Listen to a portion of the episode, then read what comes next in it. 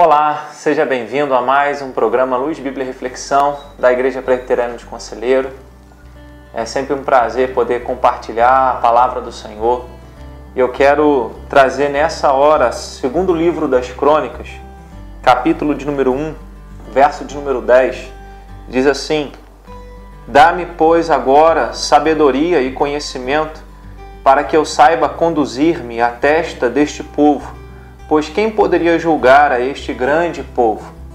Salomão, quando assume o reinado, ele tem uma visão e Deus lhe pergunta o que ele queria pedir.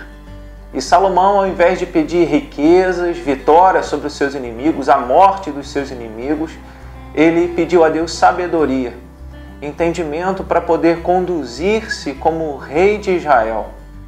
Queridos, nos nossos dias, as pessoas estão tão preocupadas e ansiosas com riquezas, com bens materiais, com tantas coisas e projetos humanos, e esquecem que nós precisamos de sabedoria vinda do alto para poder conduzir a nossa própria vida da melhor forma possível e de uma forma que agrade a Deus. Você tem tido sabedoria? Ou você é impulsivo, age sem pensar, fala sem medir as palavras?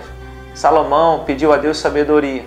E como Salomão pediu a Deus sabedoria, algo extremamente importante, Deus respondeu para ele dizendo: Olha, visto que você não pediu é, outras coisas que os homens geralmente pedem, geralmente pedem, você pediu sabedoria para conduzir o meu povo, eu vou dar a você sabedoria, eu vou dar a você poder, eu vou dar a você riqueza. Deus sabe de tudo aquilo que nós precisamos. Ele conhece cada uma das nossas necessidades, mas que as nossas orações possam expressar diante de Deus o que é mais importante. É isso que nós aprendemos aqui nesse texto. Nós aprendemos que a oração deve apresentar diante de Deus as verdadeiras necessidades nossas e não nossos desejos, egoístas, muitas vezes, aquilo que só trazem benefícios para nós mesmos e apenas por questões materiais e físicas. Mas Salomão ele pede por algo que não seria palpável, mas estaria presente na mente e no coração dele. Então, que tal, ao invés de fazer as suas orações, colocando tantos pedidos diante de Deus, que vão dizer apenas respeito a questões materiais e ações que você tem, que tal você começar pela vontade de Deus na sua vida? Então peça a Deus sabedoria. Peça a Deus que para nas suas palavras, as suas palavras sejam dirigidas pelo Senhor. Peça a Deus que para as, suas decisões, as suas decisões sejam dirigidas por Ele. E como fazer isso? Como pedir a Deus sabedoria e ter dele essa resposta, eh, nos concedendo sabedoria, se não nos colocarmos diante da palavra de Deus em estudo, em aprendizado. Por isso, a palavra do Senhor é aquela que nos orienta, nos apontando o caminho, fazendo, como o salmista diz, um caminho plano debaixo dos nossos pés. Mas essa sabedoria, ela não se manifesta apenas numa questão intelectual, numa questão de fala, da forma como eu decido, da forma como eu expresso a vontade de Deus na minha vida através das palavras, mas a sabedoria ela é manifestada através de atitudes. E Tiago ele vai expressar isso na sua carta quando ele diz que a sabedoria de Deus, a sabedoria que desce lá do alto, ela é uma sabedoria que se expressa em respeito, em misericórdia, em perdão e se manifesta dessa maneira com cuidado, com paz diante das pessoas. Então ele diz que a sabedoria do alto ela é pacífica, ela é algo que agrada a Deus. Então, se nas suas decisões, se nos seus relacionamentos você tem vivido de uma forma pacífica, de uma forma em que você perdoa aquilo que as pessoas fazem com você, você tem se conduzido de forma sábia. Então, a sabedoria é um conhecimento que nós recebemos de Deus, mas que nós aplicamos na nossa vida da melhor maneira possível. Essa é sabedoria. Do contrário, seria apenas conhecimento. Conhecer a palavra de Deus e não aplicar isso na nossa vida é viver uma vida sem sabedoria.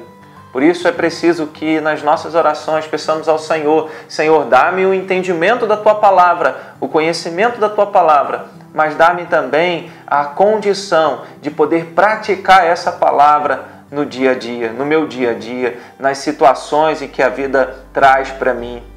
O desejo do meu coração é que você possa, que você ore é, especificamente por isso pedindo a Deus sabedoria talvez você esteja vivenciando alguma dificuldade de relacionamento dentro de casa, com os filhos, com o esposo, com a esposa, ou outras situações no trabalho em que você precisa saber como conduzir. As pessoas às vezes tiram a gente do sério, às vezes nós é, as pessoas usam de palavras que nos instigam a responder na mesma moeda, a falar com, da forma como as pessoas falam conosco, a agir com elas como elas têm agido conosco. Mas a sabedoria de Deus não é assim. A sabedoria que vem do alto nos dá serenidade, nos dá paz e nos dá equilíbrio em todas as coisas. Então peça a Deus, faça é, desse pedido um alvo para você nas suas orações, para que o Senhor esteja concedendo a você sabedoria. E aí, como o Tiago diz, todos aqueles que têm necessidade de sabedoria, peçam a Deus e Deus não irá negá-los. Que da próxima vez, quando você for orar ou agir, que você lembre-se da sabedoria.